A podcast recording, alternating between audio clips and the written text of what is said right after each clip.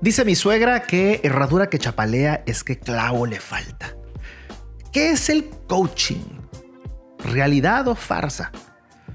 Hoy te quiero compartir 10 tips sobre este interesante método y también un par de advertencias sobre el abuso que algunos de ellos, la verdad es que, pues desafortunadamente han hecho en perjuicio de una técnica tan, tan interesante, pero también delicada.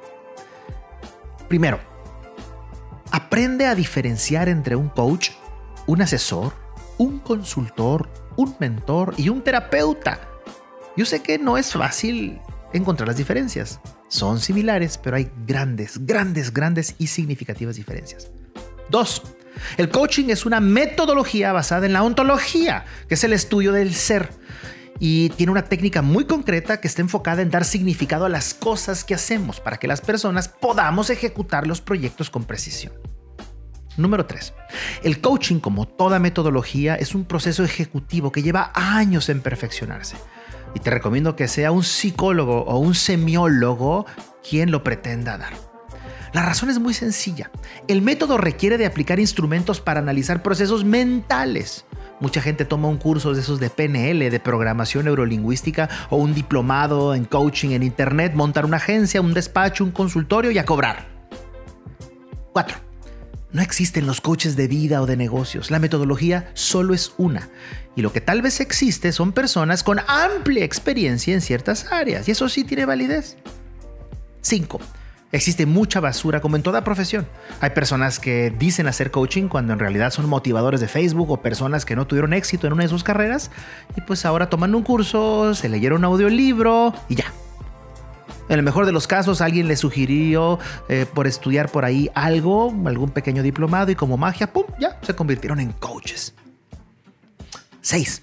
Cuidado con las certificaciones internacionales.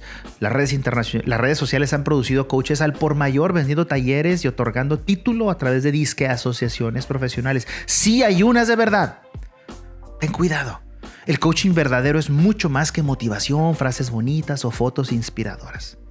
Recuerda, el coaching es un método basado en años de experiencia y jamás garantizará algo sin la complicidad ética y disciplinada del coach y del coachee. El marketing ha producido muchos profesionales a punto de abusar pues, con mecanismos de comunicación como las redes sociales y desafortunadamente caer en charlatanerías o esa motivación bastante barata. 8. Cuídate de los coaches que muestran su imagen como gurús, millonarios o grandes exitosos tanta felicidad publicada, tanto elogio, tanta frase motivacional y fotos inspiradoras son síntomas de un charlatán.